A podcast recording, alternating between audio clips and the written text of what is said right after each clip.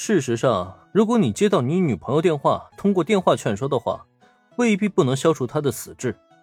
可你并没有这么做，甚至你在接到女友短信之后，都没有想着打电话联系她，只想着开车去公寓找她，这有什么用啊？况且看看这条语音留言的时间，即使没有八木小姐他们的阻拦，你也赶不及去救下你的女朋友吧？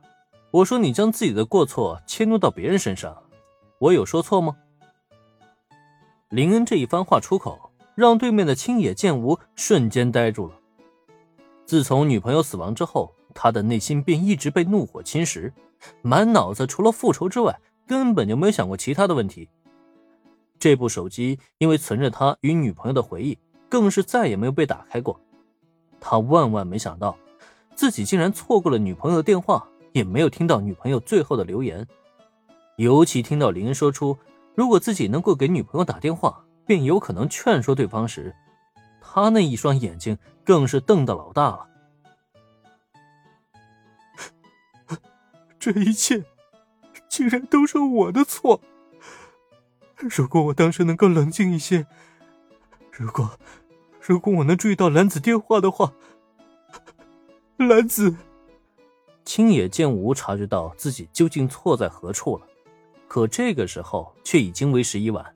他唯一能做的就是任由泪水流淌满脸，双手重重锤击地面，发出懊悔的呐喊：“林君！”眼见到这一幕，由美和苗子纷纷觉得心酸。可这时再看林恩，他却依旧冷静。啊，报警吧！终究。青野剑吾还是需要承担自己的过错。伴随着警鸣声的响起，木木十三和佐藤美和子纷纷来到现场。因为并没有出现死亡事件，便将青野剑吾收押过后，迅速离开现场。只是，随行而来的佐藤美和子在听闻好友竟有如此经历之后，并没有和其他同事一起返回，而是留了下来，并且关切询问宫本由美和三十苗子的情况。放心吧，有林君在，我可是好好的，完全没有受伤。因为轻舞剑舞的经历，宫本由美一度有些消沉，但在佐藤美和子的关心下，她还是很快的恢复了活力。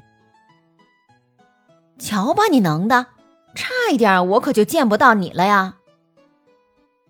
美和子暗松了一口气，不过随即她又狠狠的瞪了对方一眼。在被美和子瞪了一眼之后，由美原来已经恢复不少的神色又出现了些许的暗淡。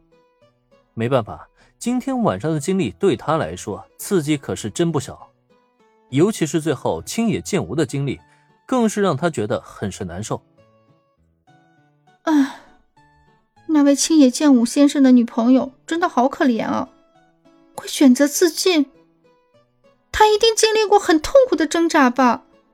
毕竟不是最后一刻，谁也不会愿意离开这个世界的。相比于青野剑吾，宫本由美更加可怜他那个选择了自杀的女朋友，抛却了一切离开了这个世界。如果没有相当的勇气，是绝对做不到这种程度的。在听到宫本由美的叹息之后，林恩这边也是轻轻一叹：“哎，是啊，他也的确很可怜。更可笑的是。”青野剑吾还选错他的复仇对象了。其实，青野剑无女朋友的死，很大程度上是来自上司的欺压。如果选择复仇对象，正常人肯定会选择报复他的上司才对。哎，算了，你们也别太在意这件事情了。青野剑吾就是个蠢货，那么帮他女朋友报仇这件事情就交给我来处理吧。对于青野剑吾女友自尽一事。既然林恩遇到了，便不会选择坐视不理。毕竟导致这一切发生的真凶还逍遥自在，不让他付出一点代价，总觉得好像是不太公平。嗯，林居，你可别做傻事啊！突然听闻林恩这么一说，宫本由美顿时一急。她刚才也只是感慨一下，可没打算让林恩去帮青野剑无复仇。事实上。也不仅是宫本由美，佐藤美和子与三十苗子闻言也是纷纷上前劝阻。可对此呢？嗨，你们想哪儿去了？难道你们觉得我选择复仇就只有杀人这一个途径吗？放心吧，我可没那么傻。青野见我女朋友究竟为什么会自尽这件事情，我会派人进行周密调查的。如果真是因为他的上司欺压，我会让对方付出代价，但是至少不会闹出人命这么大，这一点你们就放心吧。